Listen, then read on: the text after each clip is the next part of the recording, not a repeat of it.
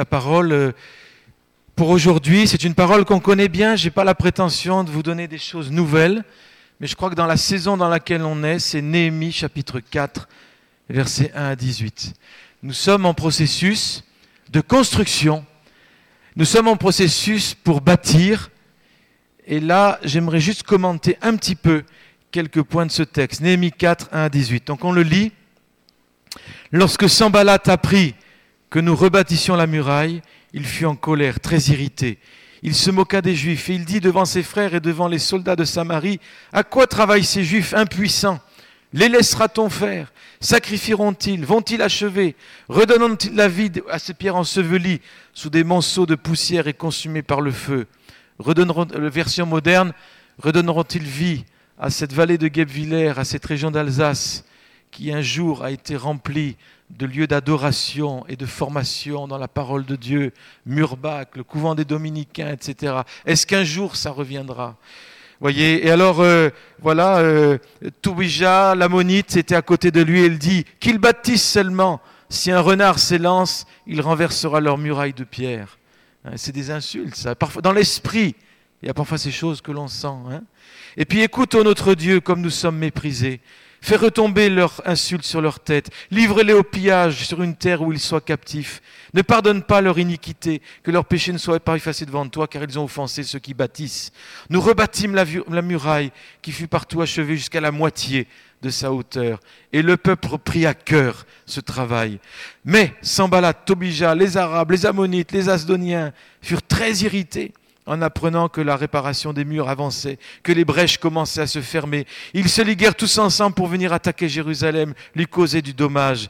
Et nous, priâmes notre Dieu et nous établîmes une garde jour et nuit pour nous défendre contre leurs attaques. Cependant, Judas disait, les forces manquent à ceux qui portent les fardeaux, et les décombres sont considérables. Nous ne pourrons pas bâtir la muraille. Et nos ennemis disaient, ils ne sauront et ne verront rien jusqu'à ce que nous arrivions au milieu d'eux. Nous les tuerons et nous ferons ainsi cesser. Mais Sambalat, Tobija, les Arabes, les Ammonites, les Assoniens furent très irrités en apprenant que la réparation des murs avançait, que les brèches commençaient à se fermer. Ils se liguèrent tous ensemble pour venir attaquer Jérusalem, lui causer du dommage. Nous priâmes notre Dieu, nous établir une garde jour et nuit pour défendre contre leurs attaques. Cependant, Judas disait, ah, excusez-moi, j'ai, fait un copier-coller qui reprend. Ben, c'est que Dieu répète, voilà, voilà. Hein Judas disait les forces manquent. Hein. Donc euh, plus tard, verset 14, je regardais, m'étant levé, je dis aux grands, aux magistrats, au reste du peuple, ne les craignez pas. Souvenez-vous du Seigneur, grand et redoutable. Combattez pour vos frères, pour vos fils et vos filles, pour vos femmes et vos maisons. Et lorsque nos ennemis apprirent que nous étions avertis, Dieu anéantit leur projet, nous retournâmes tous à la muraille, chacun à son ouvrage. Depuis ce jour, la moitié de mes serviteurs travaillaient, l'autre moitié était armée de lances, de boucliers, d'arcs et de cuirasses.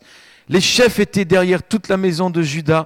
Ceux qui bâtissaient la muraille, ceux qui portaient ou chargeaient les fardeaux, travaillaient d'une main et tenaient une arme de l'autre. Chacun d'eux, en travaillant, avait son épée sainte autour des reins. Celui qui sonnait de la trompette se tenait près de moi, etc. Vous avez, dans ce passage qui est bien connu, mais bon, ça, ça parle déjà aussi de nos vies personnelles. J'ai remarqué une chose, c'est que quand Dieu a commencé un travail de restauration, souvent on se contente de la moitié. Et à la moitié, tout d'un coup, on, fait face à de nouveaux assauts. Et c'est souvent là qu'on on abandonne, on baisse les bras et tout ça. Et Dieu dit non, je veux te rebâtir et te restaurer entièrement. Donc au niveau de l'Église et de Caleb, nous avons commencé à bâtir et bien sûr nous sommes, comme à la moitié. Nous sommes comme à la moitié. On a acheté ce lieu, on a commencé les travaux, etc. Et puis à cette moitié, il y a beaucoup d'intimidation et beaucoup d'intimidation. Et voyez, euh, la mission, notre mission, euh, eh bien, c'est de bâtir conjointement, on a déjà parlé, mais l'autel, c'était le mandat d'Esdras, et c'est le mandat de la maison de prière. L'autel, c'est les parfums. L'autel, c'est la prière individuelle et c'est la prière corporative. Et les fondations pour le temple, ça parle de l'Église, ça parle du corps. Et ça, la restauration du temple, c'est l'Église dans toutes ses dimensions la dimension du travail parmi les enfants, la dimension aussi de, de l'enseignement. Le, le temple, c'est le lieu de l'enseignement. Vous savez, dans le tabernacle, dans le temple, au temps de Salomon aussi, vous avez le lieu, le parvis, qui parle du contact avec le monde. Vous avez le lieu saint, et dans le lieu saint, il y avait ces lumières qu'il fallait, euh, euh, de façon humaine, toujours alimenter avec de l'huile. Et c'est dans le temple que se faisait l'enseignement. L'enseignement était dans le temple. Ce sont les Grecs qui ont dit qu'il faut que l'enseignement sorte du temple. Et Dieu dit non, je veux l'enseignement dans le temple. Donc cette notion de temple, de, temple, le, rebâtir les fondements, tout ça, ça parle de l'Église dans son sens euh, large, dans sa dimension de la guérison, de la restauration, de l'enseignement et tout ça. Mais ça suffisait pas. Et il y a eu un Néhémie. C'est pour ça que la vision Josué Caleb, c'est la vision euh, de l'autel, euh, du temple et de la muraille. Parce que vous savez que une ville à l'époque d'Israël ne pouvait pas, absolument pas, développer des activités culturelles, économiques, euh, politiques, s'il n'y avait pas de muraille. Une ville sans muraille est une ville qui ne peut pas développer une culture parce qu'elle peut être rayée de la carte du jour au lendemain. Et donc la muraille, si vous voulez, ça symbolise la notion de culture, de ville, le ville dans laquelle il y a toute l'interaction des hommes, les notions de, politique, d'art, tout ça c'est la ville. Et tout ça c'est le mandat, c'est Dieu qui nous rappelle le mandat culturel de la Genèse. Hein, de, cultive ton jardin, domine sur les poissons, sur la terre, etc. D'ailleurs, c'était intéressant pour ceux qui étaient à la formation euh, de David de Monroe hier. Il parlait du leadership il nous rappelait que nous étions tous leaders, mais que le leadership et la domination étaient donnés sur les poissons, les animaux, etc., mais pas sur les gens. Pas sur les gens. Le leadership, c'est pas sur les gens. Le leadership, c'est sur les dons que Dieu t'a donnés. Tu es leader des dons que tu as donnés. Et dans ton leadership, tu es amené à les servir et tu grandis dans le leadership alors que tu sers dans ton don. C'est ça l'idée. Donc on ne domine pas sur les gens, on ne contrôle pas les gens. Le leadership, c'est libérer justement les gens pour accomplir euh, la tâche. Donc cette dimension de la muraille, c'est la vision de Caleb. C'est la vision de Caleb. C'est-à-dire, on pourrait se contenter d'une église qui est sympathique, avec des temps de louanges sympathiques et tout ça, mais ce n'est pas notre mandat. Notre mandat, c'est que notre culte déborde sur la culture et c'est le mandat de Caleb. Et Caleb, vous savez, je rappelle, c'est un rappel, mais quand même, Caleb, ça veut dire de tout son cœur. C'est ça, le Caleb en hébreu, c'est tout le cœur. Et c'est ce Caleb qui a dit Donne-moi cette montagne. Il fallait être fou. Si vous voulez être tranquille, il ne faut pas demander à Dieu des montagnes. Et Caleb, à 85 ans, il avait le droit à la retraite quand même. Eh bien non, il voit une montagne, c'est le plus dur. Et sur la ville, sur la montagne, il voit une ville. C'est Kiryat Sefer. Et cette ville, elle est fortifiée, mes amis. C'est le plus dur à prendre. Même Josué n'avait pas pris. Mais il fallait Caleb, et il voit le plus dur, personne n'y est arrivé. Et il voit cette ville, et comme par hasard, je rappelle, hein, cette ville, ça veut dire la ville des lettres, la ville du livre, la ville de la culture. Et cette ville, elle était derrière des grandes murailles, tellement intimidantes, sur une grande montagne. Personne ne voulait la prendre. Caleb a dit, moi je la veux. Il est bien évident que ça n'a pas été facile. Et vous savez, je rappelle encore, mais il a dit, voilà, celui qui prendra cette ville, je lui donne ma fille, Aksa. Et il y a un jeune homme qui a vu la fille. Il a dit, waouh, le canon. Et alors, il a dit, mais moi je veux la fille et il a combattu, il a pris la ville. Et ça, ça nous parle du cœur de Caleb, du cœur de Dieu, du cœur du peuple de l'Église, c'est-à-dire notre action, notre bataille, elle est enracinée dans l'amour, dans la vision de l'amour. Et ça, c'est ce qui alimente. Pourquoi nous prenons des risques financiers, matériels Pourquoi est-ce que nous prenons des risques? Parce que nous aimons notre pays et nous aimons notre Seigneur. Ça, c'est notre motivation. Alors pour ça, on est prêt à prendre des risques et on continue à les prendre. Et on les prendra encore jusqu'à ce que la vision soit accomplie. Tout à l'heure, Russie nous disait, cette année, c'est une année où il faut voir les promesses et que le Dieu qui a fait les promesses est suffisamment grand pour les accomplir. Je me rappelle, quand nous étions toute l'église dans un petit réfectoire là, il n'y avait pas de locaux ni rien, et à l'unanimité, on a dit, bon, on va aller là à côté. Et puis on y est allé. Et à côté, un jour, on s'est réunis.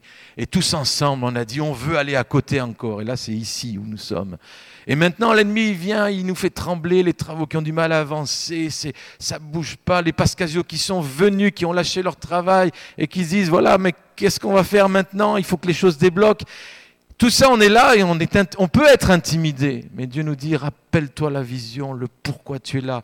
Et le pourquoi tu es là, c'est parce qu'il y a une mission à accomplir de tout notre cœur. Vous remarquez dans Néhémie 4, même Judas, la tribu de la louange, même Judas disait, c'est pas possible, c'est trop lourd, c'est trop haut. Alors là, ça pose un problème. Quand même Judas commence à craquer, ça va pas.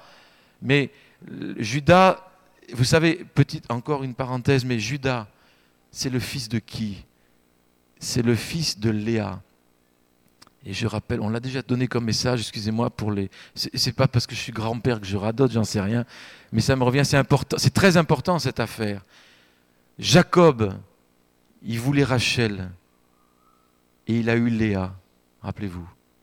Nous, on a une vision, chacun ici a une vision, c'est ta Rachel. Et tu te retrouves avec Léa, qu'est-ce que tu fais? Tu claques la porte, tu t'en vas? Ou tu persévères jusqu'à ce que tu aies Rachel Eh bien, Léa, les situations Léa, les situations qu'on n'a pas choisies, les situations qu'on n'a même pas vues ou prévues et qui nous arrivent, sont des situations Léa.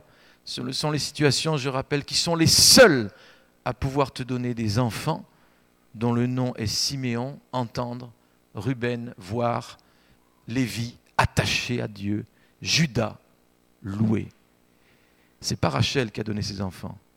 Donc, tout ce qui s'oppose ou tout ce qui a l'air de de, aller dans une vision que Dieu nous a donnée, les circonstances qui ne sont pas celles qu'on aurait choisies, ce sont justement celles-là qui produisent en nous des fruits qu'aucune Rachel pourra te donner. Et c'est les fruits de Léa. Et quand on arrive à ce stade où, quelles que soient les circonstances, on est Judas, et on loue le Seigneur et on est reconnaissant, à ce moment-là, je peux t'assurer que Rachel, elle est là et la vision s'accomplit. Et c'est le temps pour les fruits de Rachel. Mais il n'y a pas de Rachel sans Léa. Donc ça, c'est un rappel. Judas, ici dans Néhémie, il disait c'est pas possible, les forces manquent, etc. Et Dieu nous a dit ce matin, c'est pas toi, c'est moi. C'est moi. Donc on est dans des situations de foi où c'est important. Et Dieu fait un travail, mes amis, dans la pression comme, comme il ferait jamais autrement. J'ai jamais vu Dieu travailler dans ma vie en dehors d'une pression. C'est-à-dire une pression, c'est quoi? C'est je ne sais pas comment je vais vivre dans un mois. Une pression, c'est je suis malade, je ne sais pas quand la guérison vient. Une pression, c'est il y a des relations tendues, Seigneur, il faut faire quelque chose. C'est ça les pressions. C'est des choses. Euh, alors, alors, où c'est la dépression? Où tu utilises la pression pour laisser les fruits que Dieu veut te donner. Et le fruit magistral, c'est tu t'attaches à Dieu, Lévi, et tu loues le Seigneur, Judas.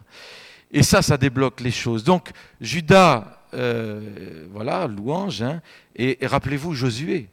Euh, Josué 1, et ça, ça parle de l'Église ici. Ne t'ai-je pas donné cet ordre? Fortifie-toi, prends courage, ne t'effraie pas, ne t'épouvante pas, car l'Éternel, ton Dieu, est avec toi dans tout ce que tu entreprendras. Et si Dieu dit ne t'effraie pas, c'est qu'il y a des situations que Josué a vécues où il était prêt de s'effrayer. Plusieurs fois sûrement. Et Dieu a prévu avant que ça arrive. Il a dit, je te préviens, quand la terreur va venir, ne, ne t'effraie pas. Ne t'effraie pas. Et ça, c'est valable pour chacun de nous. Donc une stratégie, vous avez vu, c'est que pendant que les ouvriers travaillaient, ben, d'autres priaient, ou alors l'ouvrier qui travaillait, il avait l'épée, et l'épée, je rappelle, c'est quoi l'épée? La parole. Hein? Alors la parole, qu'est-ce que vous en faites? Qu'est-ce qu'on en fait de la parole? Alors il y en a qui disent, moi je la connais la parole. Le problème c'est de la manier. Comment je la manie? Hein, Qu'elle ne reste pas dans le fourreau. Une belle épée, hein, tu te avec un truc, les gens ils te regardent, ils disent, waouh Tu sais, elle, elle trace le sillon derrière tellement qu'elle est lourde. C'est beau. Mais c'est pas ça l'épée. L'épée, c'est quand tu la sors et que à propos tu la prononces. Et donc ça, c'est prier avec la parole de Dieu. Et comme on l'a fait ce matin, vous avez, je ne sais pas si vous avez remarqué ce matin, de temps en temps, il y a un passage des Écritures, etc. C'est plus que nos propres mots qui sont à prier. Et euh, j'aimerais, par rapport à ça, rappeler Habacuc. Habacuc est un prophète qui a vécu dans un temps extrêmement difficile, injustice sociale, un temps de chaos sous le règne de Joachim, donc juste après le fils de, Josias, et de nouveau l'injustice, de nouveau la pression, les Chaldéens qui arrivent comme un peuple qui veut massacrer et rayer de la carte Israël. Donc la situation pas facile. Hein. Et Habacuc, il dit, voilà, et cette parole extraordinaire, chapitre 2, j'étais à mon poste. Rien que ça déjà. Rien que ça.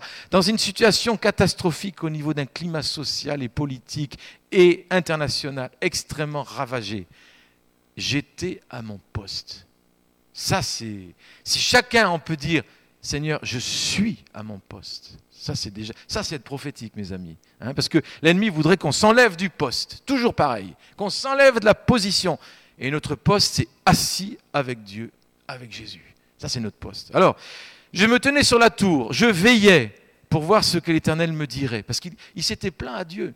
Il a dit, mais Seigneur, mais comment ça se fait qu'il y a tant d'injustice, que tout, va en déroute, quoi? Et ce que je répliquerai après ma plainte, l'Éternel m'adressa la parole et il dit, écris la prophétie, grave-la sur les tables afin qu'on la lise couramment, car c'est une prophétie dans ce temps-là est déjà fixée, elle marche vers son terme, elle ne mentira pas si elle tarde à temps là, elle s'accomplira, elle s'accomplira certainement. Voici, euh, son âme s'est enflée, elle n'est pas droite en lui, mais le juste vivra par la foi. Voici quand l'Éternel des armées l'a résolu, les peuples travaillent pour le feu, les nations se fatiguent en vain, car la terre sera remplie de la connaissance, de la gloire de l'Éternel, comme le fond de la mer par les eaux qui la couvrent. Dieu parle entre autres d'un jugement des Chaldéens qui vont être utilisés par Dieu pour juger la nation d'Israël. Alors Habakkuk se révolte, il dit mais c'est pas possible, c'est païen que tu vas laisser dominer sur nous et c'est pas possible. Mais c'était un jugement de Dieu. Mais Dieu, à son prophète, lui dit, mais regarde au-delà, regarde au-delà, et la connaissance de Dieu va remplir toute la terre. Et Dieu lui dit, cette parole extraordinaire, le juste vivra par la foi. Eh bien, dans les situations d'iniquité, de tremblement, de tout a l'air de partir, Dieu dit, le juste vivra par la foi. Si les fondations sont, sont, sont détruites, qu'est-ce qu'on peut faire? Quelle est la vision? Quand une société, eh bien, peut-être s'effondre et sans dessus-dessous, la vision, elle dit, si tu es juste, parfait devant la loi, et je t'ai donné ma justice, dit le Seigneur, eh bien, si tu es parfait devant cette loi, et tu l'es à cause de Jésus, si tu vis les conséquences de cette perfection, eh bien, euh, sa puissance de la simple foi, eh bien, les cieux sont obligés de répondre. Et ça, c'est Dieu, le message extraordinaire de la réforme, il est là, mes amis. Habacuc, en pleine situation chaotique, reçoit le message qui va être pris des siècles plus tard par Luther. Le juste vivra par la foi. Ébranlement de l'Europe et toute la réforme qui commence à venir. C'était une parole, mes amis, dans des situations de pression. Et dans les situations de pression, Dieu veut nous donner des paroles comme celle-ci qui font qu'on peut tenir à notre poste, et non seulement tenir à notre poste, mais faire comprendre qui nous sommes et faire descendre le ciel sur la terre, parce qu'on a compris qui nous sommes. Hier, dans la formation Monroe, il y avait la question de l'attitude du leader, et l'attitude du leader, c'est quelqu'un qui voit autrement, qui voit différemment. Rappelez-vous les espions, il y en a qui disent oh là là, qui sont grands les géants, et puis les autres qui disent oh là là, qui sont géants les fruits. Et ça, c'est deux attitudes différentes. L'un qui dit Oh là là, Goliath est tellement grand qu'il va nous écraser. L'autre qui dit Goliath est tellement grand que je ne peux pas le louper. Donc, deux attitudes différentes. Et Dieu fait de nous des leaders dans ce sens d'une autre mentalité. Caleb, la Bible me dit, il était animé d'un autre esprit, dans le livre des Nombres, d'un autre esprit. Et c'est cette animation par l'Esprit de Dieu qui est vraiment tellement importante pour nous tous. Alors, je lisais, je vous ai donné dans un mail un psaume que j'ai vraiment reçu pour cette année, en particulier, c'est le psaume 65, lorsqu'il dit Dieu accomplira, on accomplira les vœux qu'on t'a fait, les vœux qu'on a fait au Seigneur. On accomplira les vœux qu'on a fait au Seigneur. Ah. On a dit des choses au Seigneur. On a prophétisé des choses, on a dit des choses sous l'inspiration par rapport au ministère que Dieu nous donne, par rapport au ministère en tant qu'Église, etc. Et Dieu dit, accomplis, accomplis ce que tu as dit devant moi. Et puis ensuite, il est dit, nous nous rassasierons du bonheur de ta maison. Psaume 65. Ça, c'est la maison de prière. On se rassasie du bonheur de cette maison. Et ensuite, il est dit, euh, euh, juste, le ruisseau de Dieu est plein d'eau. Il prépare le blé et il arrose les sillons, il aplanit les mottes, il détrempe par les pluies, il bénit le germe et il couronne l'année de ses biens et tes pas versent dans l'abondance. Donc c'est, ce psaume est vraiment pour moi un psaume qui résonne particulièrement pour cette année. Et c'est un psaume sur lequel, d'ailleurs comme tous les psaumes, on peut prier. Donc la maison de prière, c'est quoi? Tu prends un psaume, tu prends des psaumes, tu les lis, tu les médites.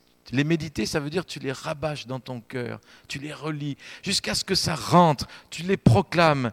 Et c'est ça les psaumes. Et voyez, il avait cette position, le psalmiste David, de fils de Dieu. et ça, cette notion de fils, c'est qu'on peut engendrer ensuite. Donc Habacuc, le veilleur, sur la muraille, qui reçoit cette révélation. Une autre chose aussi, Zacharie, il a la vision pareille. Zacharie, il a une vision des puissances qui étaient sur la nation des, ennemis terribles qui déferlaient sur la nation. Il a vu les puissances démoniaques, Zacharie. Il, s'est tourné vers les anges. Il, a demandé, mais, c'est quoi? Et les anges disent, ce sont des puissances démoniaques. imaginez, le, hein, c'est le dialogue, quoi. Tu, cherches l'encouragement et les anges te disent, non, ce sont des puissances démoniaques qui viennent pour tout détruire et tout arracher. Alors qu'est-ce que tu fais? Tu pleures dans ton coin ou qu'est-ce qu'il va faire? Et Dieu, intéressant, et donc ces dominations amènent le peuple captif, le dans la servitude, les empêchent de voir ce que Dieu veut qu'ils voient. Bref, c'est la catastrophe. Et ensuite, Zacharie regarde un peu et il voit quatre cornes. Et vous savez, dans les, cornes dans la Bible, ça parle de l'autorité. L'autorité. Et alors, euh, il demande, mais c'est quoi ces cornes? Et euh, les anges répondent, ce sont les bâtisseurs. Le, terme bâtisseur, on l'a traduit parfois par, ouvrier, charpentier, forgeron dans la Bible. C'est un même terme hébreu hein, qu'on trouve, euh, c'est charash. Et les bâtisseurs, Zacharie 1,18, je levais les yeux, je regardais et voici, il y avait quatre cornes. Je dis à l'ange qui me parlait, qu'est-ce que ces cornes? Et il me dit, ce sont les cornes qui ont dispersé Juda, Israël, Jérusalem. L'Éternel me fit voir quatre forgerons, charash, hein, bâtisseur. Je dis, que viennent-ils faire? Et il dit, ce sont les cornes qui ont dispersé Judas au point que nul ne lève la tête. Et ces forgerons, ces forgerons sont venus pour les effrayer. Ces forgerons, ces bâtisseurs sont venus pour effrayer ces puissances démoniaques et pour abattre les cornes des nations qui ont levé la corne contre Judas. Donc, quand un pays va mal, quand un pays est sous l'oppression, Dieu lève des bâtisseurs et les bâtisseurs sont la réponse de Dieu. Ce sont les cornes, l'autorité de Dieu de bâtir, les rebâtisseurs. Je fais de toi un bâtisseur. Ésaïe, etc., nous rappelle cela. Et donc, on voit que la terreur s'empare des ennemis. La terreur s'empare des ennemis parce que les bâtisseurs ont été envoyés par Dieu. Nous sommes des bâtisseurs, dans le concret aussi. Hein quand ceux qui ont travaillé samedi, là d'ailleurs je les remercie de tout cœur, on continue dans ces travaux. Les travaux, c'est une, action prophétique comme c'est pas possible. Hein. C'est extrêmement prophétique. Chaque moellon, chaque peinture, chaque chose mise au niveau physique correspond à une dynamique spirituelle. Les plus grands combats, souvent, sont dès qu'on commence à être dans, le, dans ce concret, dans ce pratique. Les bâtisseurs que Dieu fait de nous, ils font trembler les cornes qui sont envoyés pour détruire. Et dans 1 Samuel 13, 19, il est question des forgerons.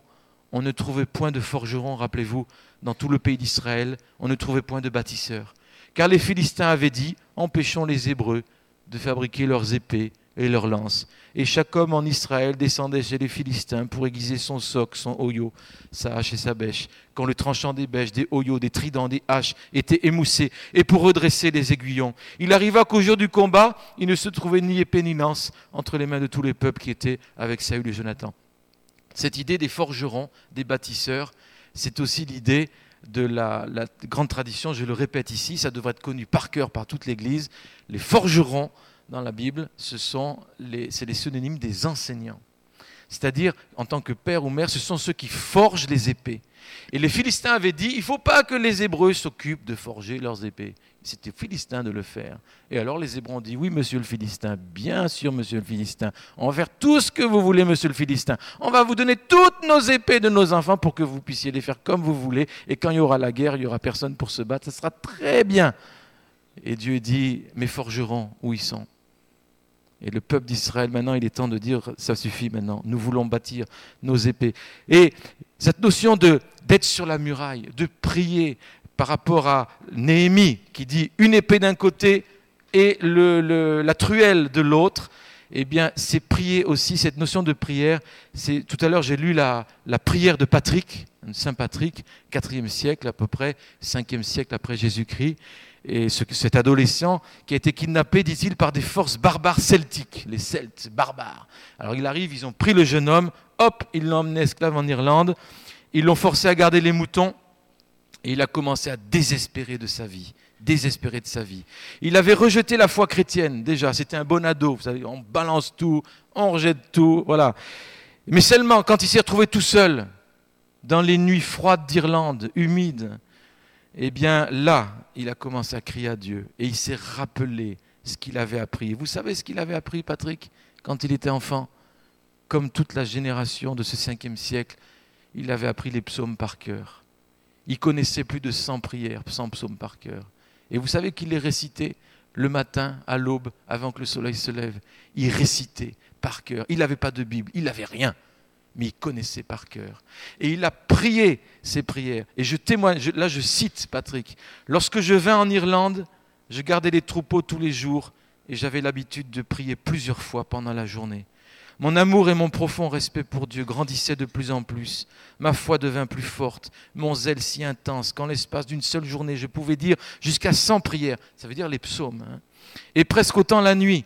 Je faisais cela aussi bien en forêt qu'en montagne. Même par temps de neige ou de gel, je me levais avant l'aurore pour prier. Je ne me sentais jamais ronchon pour ça. Je ne faisais pas non plus mon paresseux, comme quand je le réalise maintenant, j'étais plein d'enthousiasme. Et ce jeune Patrick a montré l'exemple pour être un des fers de lance de Dieu pour l'évangélisation de toute l'Europe. Ça a commencé par quelqu'un qui priait, mais pas n'importe comment. Il priait la parole. Et l'Église, la, première Église, connaissait la C'était des prières qui n'étaient pas seulement spontanées, c'était des prières qui récitaient, qui proclamaient la parole de Dieu. Les 150 psaumes en particulier. Regardez, la règle de Saint Benoît, et je termine bientôt, 480 547 après Jésus-Christ. Écoutez ça. Il est, il est prescrit quoi? L'intégralité du psautier, c'est-à-dire les 150 psaumes, soit récitée durant la semaine. Cependant, Colomban, donc un autre moine irlandais, ordonna que pendant les mois d'hiver, par exemple, 330 psaumes soient couverts hebdomadairement, rien qu'aux matines, prière du matin, et que quelques 250 le soient aux heures canoniques de la journée. Tous connaissaient les psaumes par cœur. Voilà. Et ça, les règles, il y en a même qui appelaient les trois cinquantaines, c'est-à-dire les 150 par jour. 50 le matin, 50 à midi, 50 le soir. Et cette notion de prier trois fois par jour dont j'ai parlé dans toute la tradition biblique de l'Antiquité, Daniel par exemple, les prophètes, si vous voulez, aujourd'hui, elle est réactualisée. Dernièrement, j'ai eu un coup de téléphone la semaine dernière. J'étais avec les tendons à Kansas. L'école chrétienne à Kansas, ils prient trois fois par jour. Et en fait, ils, se sont basés sur la notion de la tradition biblique qui est trois fois par jour. Donc la maison de prière, si vous voulez, c'est prier avec la parole n'est pas forcément chanté. Et on verra dans d'autres, euh, messages, j'essaierai d'approfondir le sujet, mais je vous donne juste euh, un peu l'eau à la, bouche, à la bouche. Priez les prières de la Bible. Et on va voir que je tire ça de ce, livre Prier avec la Bible hein, de Stacy Campbell. Alors, il y a huit sortes de prières dans la Bible. Il y a les théophanies, les visions de Dieu. Il y en a beaucoup dans la Bible, hein. il, y en a, il y en a plus que 15 ou 20. Les psaumes, les prières de sagesse, les proverbes, tout ça, les cantiques des cantiques, c'est du type de prière très différente aussi, les prières des prophètes, les prières de Jésus, les prières apostoliques et les hymnes de l'Apocalypse. Donc, huit sortes de prières. et qui sont, selon les saisons, selon les périodes, des textes qu'on peut prendre et pour prier.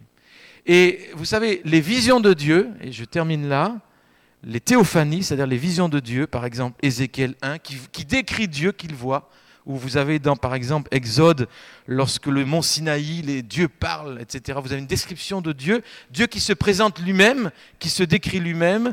Exode 20, versets 1 à 21. Vous avez Moïse qui dit Montre-moi ta gloire, et Dieu qui passe devant lui, et vous avez une description de Dieu.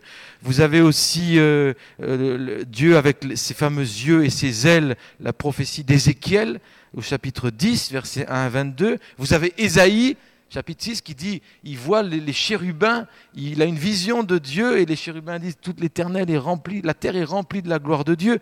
Il se sent, il dit, mais moi j'ai les lèvres impures et Dieu qui le touche. Ce sont des visions de Dieu, tout ça. L'Apocalypse aussi, plusieurs visions de Jésus. Alors, façon de prier dans une maison de prière, on prend une vision de Dieu, une théophanie, et on la médite et on la lit et on la relit. Une vision de Dieu, non pas l'image que moi je me fais de Dieu, mais l'image que Dieu donne de lui-même dans la Bible. Et je m'en rassasie. Et qu'est-ce qui se passe quand on fait ça? Quand on persévère là-dedans, il se passe cette promesse, et je conclus par là, 2 Corinthiens 3, 18, nous tous qui, le visage découvert, contemplons comme dans un miroir la gloire du Seigneur, nous sommes transformés en la même image, de gloire en gloire, comme par le Seigneur. Et ça, mes amis, moi, j'aspire. Alors c'est vrai que ça nous est difficile, on est une génération où c'est un peu plus difficile d'apprendre par cœur, mais j'aspire, et je parle en particulier aux, plus jeunes, il faut mémoriser les Écritures. Il faut mémoriser les Écritures. On devrait faire des concours de mémorisation, de façon à ce que ça vienne dans notre cœur, de façon à ce que quand des temps prophétiques viennent, et dans l'Église on en a, qui viennent, et que les chants derrière les micros commencent à se lancer, il commence à psalmodier, c'est-à-dire à citer les Écritures et les visions de Dieu, sans avoir besoin de venir à la parole, tellement c'est là. Et je crois que là, il y a quelque chose de très puissant. Et plus on est charismatique, mes amis, plus on a besoin de l'ancrage dans la parole. Et cet ancrage, ça dégage une puissance qui est tellement forte. Donc dans la maison de prière, on veut apprendre à prier les prières de la Bible. Parce que sinon, tu es vite coincé. Hein. Je te prie pour mon papa, pour ma maman, pour mes enfants, je te prie pour la ville. Au bout d'un quart d'heure, là, tu es tout seul, tu dis, mais je sais quoi maintenant? Et puis alors, tu, as un petit chant qui vient, alors tu chantes. Mais non, il y a beaucoup plus que ça. Et les prières de la Bible, ça peut t'emporter quelque part. Moi, ce que je vous dis là, je suis en train de commencer à rentrer dedans. Pour moi, c'est aussi une découverte. Et en fait, je me rends compte qu'on doit apprendre à prier comme on apprend des leçons, des cours, etc. Ça s'improvise pas, ça s'apprend. Tout l'Occident, les, monastères, tout ça, c'était des écoles où on apprenait à prier. Et aujourd'hui, on veut prier sans apprendre. Eh bien, mes amis, rentrons en 2013 dans l'école de la prière, tous ensemble, en même temps. Amen. Voilà. Eh bien, Seigneur, merci pour Néhémie. Et merci pour cette vision de Néhémie de l'autel, du temple et de la muraille, de la cité. Et Seigneur, nous sommes, nous voulons rester à notre poste sur les murs de cette cité, sur euh, ces murs qui symbolisent la vision de la culture, le mandat culturel que tu nous donnes. Et Seigneur, nous savons que nous n'y arriverons pas par nos propres forces. Et c'est pour ça qu'on regarde à toi, Seigneur, et on dit, Seigneur, révèle-toi à nous. Et que la façon de te présenter dans la parole, nous soyons imbibés de cela, de la vision de Dieu, de sa puissance, de sa grandeur, de sa fidélité. Que nous soyons saturés de cette vision dans nos cœurs, dans nos esprits, afin qu'on ne doute plus jamais et qu'on soit comme Caleb, voyant euh, des choses que les autres n'ont pas vues et voyant la beauté du pays promis et voyant la beauté de l'héritage que tu nous as donné en tant qu'Église ici, Josué. Merci Seigneur. Bénis chacun Seigneur. Bénis nos amis à Paris encore. Et Seigneur, euh, remplis-nous, sature-nous de ta présence et de ton amour. Merci pour ta bannière sur chacun de nous. Amen. Amen. Voilà.